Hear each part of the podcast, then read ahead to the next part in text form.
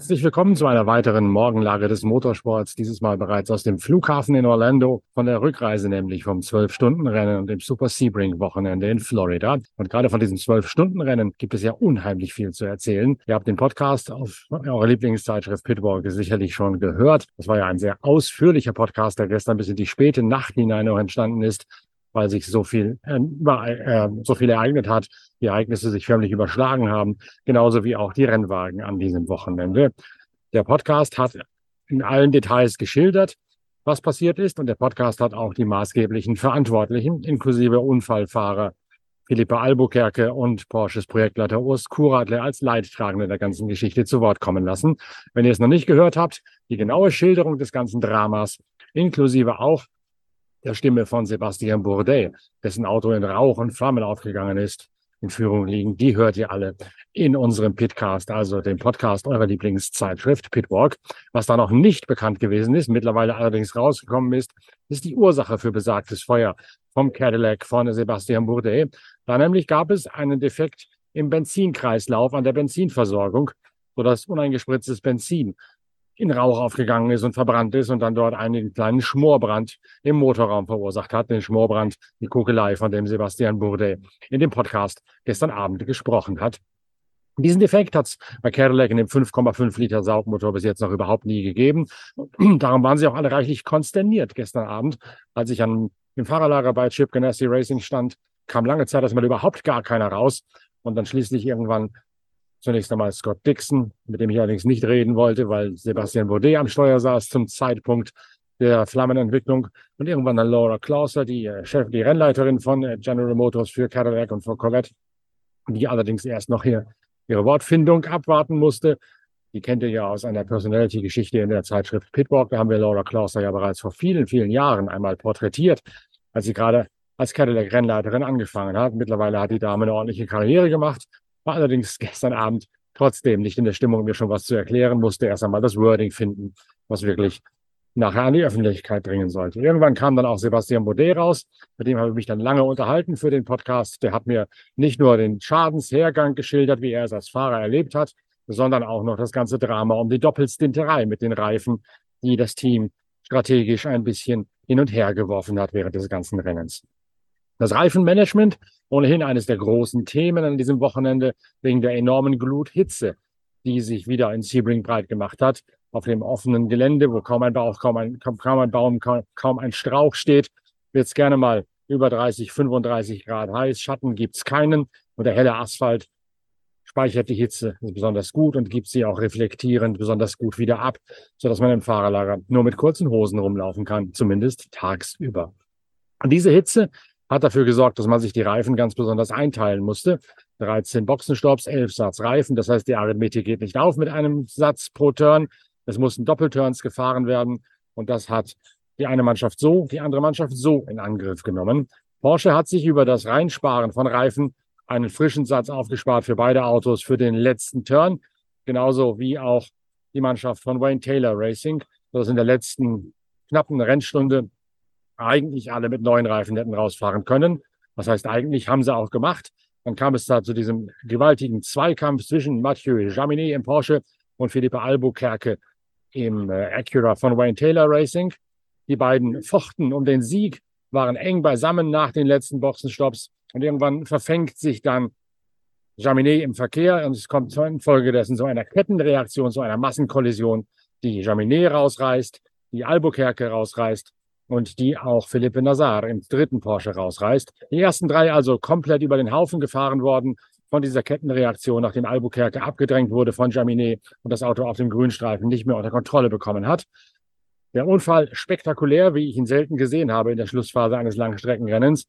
Glücklicher Nutznießer davon der Cadillac von Pipo Derani, von Jack Aitken und vom Dritten im Bunde. Die haben das Rennen gewonnen, Alexander Sims nämlich, die haben das Rennen gewonnen, obwohl sie mit alten Reifen in den letzten Turn hineingegangen sind aus strategischen Erwägungen, haben abgestaubt durch den Massencrash exakt 18 Minuten vor Schluss. Bei diesem Massencrash gibt es zwei bemerkenswerte Elemente. Zum einen den Umgang der Fahrer mit sich, miteinander und mit dem Unfall. Es gab nämlich keinerlei Schuldzuweisungen, weder offiziell noch hinter den Kulissen, weder von Albuquerque noch von Mathieu Jaminet an den einen oder anderen anderen. Die beiden haben sich schnell ausgesprochen, noch direkt an der Unfallstelle und haben dann gesagt, so etwas kann halt passieren im Scharmützel eines Zwölf-Stunden-Rennens, wenn man am Ende um den Sieg kämpft und wenn dann auch noch GT-Autos beim Überrunden sich in den Weg stellen, unfreiwilligerweise, weil die wiederum mit sich selbst beschäftigt sind. Also kein böses Blut, sondern einfach nur gesagt, wir haben beide hart miteinander gekämpft, sehr hart bis an die Fairnessgrenze. Aber so ist das nun mal im Motorsport. Das zweite Bemerkenswerte ist, dass auch die IMSA-Serie keinerlei Strafe ausgesprochen hat. Man hat natürlich kurz reingeschaut in die Videoaufzeichnung und hat dann relativ schnell für sich entschieden, no further action, also keine weiteren Maßnahmen, weil das hartes Racing sein soll, wie man es haben möchte. Man stelle sich vor, ein solcher Unfall in der Schlussphase hätte sich in Deutschland im DTM oder sonst wo irgendwo ereignet. Die Sportkommissare wären aus dem Rotieren gar nicht mehr rausgekommen und hätten auf jeden Fall irgendeinen Schuldigen finden müssen, um da eine Konsequenz zu ergreifen. Ich finde es gar nicht schlecht, dass man das ein bisschen lockerer regelt. Der Unfall war schon einer von der happigeren Sorte. Da hätte auch was passieren können. Das sagte auch Philippe Albuquerque in dem Podcast gestern Abend, den ihr sicherlich gehört habt, dass er in erster Linie froh ist, dass ihm nichts passiert sei nach dem brutalen Einschlag. Aber trotzdem, auch ich würde sagen, von außen war das ein Rennunfall der unglücklichen Sorte, aber ein Rennunfall, eine Kettenreaktion von dem unglücklichen Überrundungsmanöver eingeleitet und dann vom Versuch, dass der eine unbedingt vorbei wollte, Albuquerque, und der andere Jaminet das verhindern wollte und gleichzeitig nicht darauf gefasst war, dass Albuquerque da die Brechstange rausholt. Also es gibt keinerlei Konsequenzen für keinen der Fahrer, der in diesen Unfall involviert gewesen ist. Die Folge von dem Unfall war natürlich auch eine veritable Nachtschicht für uns Journalisten gestern Abend im Pressezentrum in Sebring. Es ist letztlich halb drei gewesen in der Nacht, bis ich in meinem Hotel angekommen bin, nachdem alles fertig gewesen ist, Podcast, YouTube hochladen und so weiter. Und da ist mir jetzt wieder so richtig klar geworden, dieses Super Sebring mit einem 8-Stunden-Rennen freitags und einem 12-Stunden-Rennen am Samstag, das ist von der reinen Arbeitsbelastung her noch einmal eine Spur extremer als sogar die 24 Stunden von Le Mans. Das brutalste Rundstreckenrennen in Sachen reiner Arbeitszeit und Arbeitsbelastung und auch körperliche Anstrengung. Man schläft hier tatsächlich in Sebring keine Nacht mehr als drei bis vier Stunden, zumal man auch nicht in Sebring selbst wohnt, das kann kein Mensch bezahlen, sondern etwa eine Stunde weg, in unserem Falle in Lake Wales, zwischen Orlando und Sebring gelegen. Das heißt, man hat auch jeden Tag nochmal zwei Stunden extra Autofahrt, die man sich aufbürdet, um an und zur Rennstrecke zu kommen. Trotzdem ist es eine wahnsinnig tolle Veranstaltung, dieses Super Sebring. Man merkt die Begeisterung der Fans, gerade auch über diesen Doppelschlag. Und man merkt auch, dass die Fahrer, die Ingenieure das Ganze hier richtig genießen zu zweit mit zwei großen Rennserien an den Start zu gehen. Einziger Wermutstropfen, das wird es nicht mehr lange geben, denn Super Sebring soll Geschichte sein nach dem Willen der ACO, also der Veranstalter der Marathon, der Langstreckenweltmeisterschaft. Die möchten nämlich bereits ab dem nächsten Jahr ihren USA-Lauf in Austin in Texas austragen. Da waren sie schon mal, damals auch im Doppelpark mit der IMSA-Serie. Atmosphärisch längst nicht so dicht, längst nicht so spektakulär und auch von der Rennstrecke natürlich bei weitem nicht so toll, wie es Sebring ist, dieser alte Flugplatzkurs mit dem ältesten Rundstrecken Nordamer äh, Nordamerikas. Die zwölf Stunden von Sebring der IMSA-Serie, die wird es natürlich weitergeben, keine Frage. Aber trotzdem bleibt eine Spur Wehmut, dass diese Kombination aus Sportwagen Langstrecken-WM der FIA und zwölf Stunden Rennen der IMSA-Serie abgeblasen wird fürs kommende Jahr. Wir werden uns auf jeden Fall mit der IMSA-Serie weiter beschäftigen, denn die hat gestern wieder mal ihr ganzes Potenzial aufgezeigt. Unheimlich spannend, zwölf Stunden Renndistanz mit vielen verschiedenen Handlungssträngen und dann dem Kunststück, das die IMSA immer schafft, es am Ende spitz zulaufen zu lassen auf ein höchst dramatisches Finale. Dieses Mal auf ein Finale der ganz besonders dramatischen Art und Weise. Es hat sich sicherlich gelohnt, das zu verfolgen, auch wenn es in Deutschland ein bisschen mühsam ist. Und ich bin sicher, auch die Reise hat sich gelohnt. Wir haben viele tolle Inhalte auch für die nächste Ausgabe der Zeitschrift Pitwalk schon produzieren können aus der Sportwagen-WM als Vorschau aufs 100. Jubiläumsrennen von Le Mans. Das wird auch das Titelthema der nächsten Ausgabe von Pitwalk werden, die im Mai auf den Markt kommt.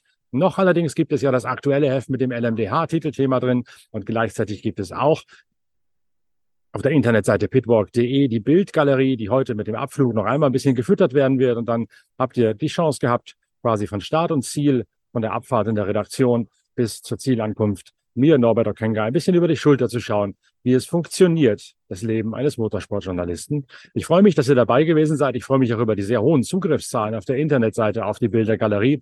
Scheinbar haben wir da einen Nerv getroffen. Und ich würde mich freuen, das ein oder andere von euch zu hören in den Kommentaren auf YouTube oder über die Social Media Kanäle, die allesamt bei uns at Pitwalk Media heißen, sei es Twitter, sei es Facebook oder Instagram. Meldet euch gerne Genießt die neue Ausgabe der Zeitschrift Pitwalk, 180 Seiten wie immer Motorsport vom Feinsten mit Sportwagen, Formel 1, Formel 1 Historie und ganz viel Rallye Dakar und freut euch schon auf die große Le Mans Vorschauausgabe. Die Geschichten sind schon geschrieben, liegen bereits bei unseren bienenfleißigen Grafikern, sodass wir auch da mit Vollgas wieder loslegen können, wenn ich am Montag wieder in Deutschland bin. Danke, dass ihr mir gefolgt seid. Danke, dass ihr so viel Anteil genommen habt. Und bis bald, euer Norbert Okenga.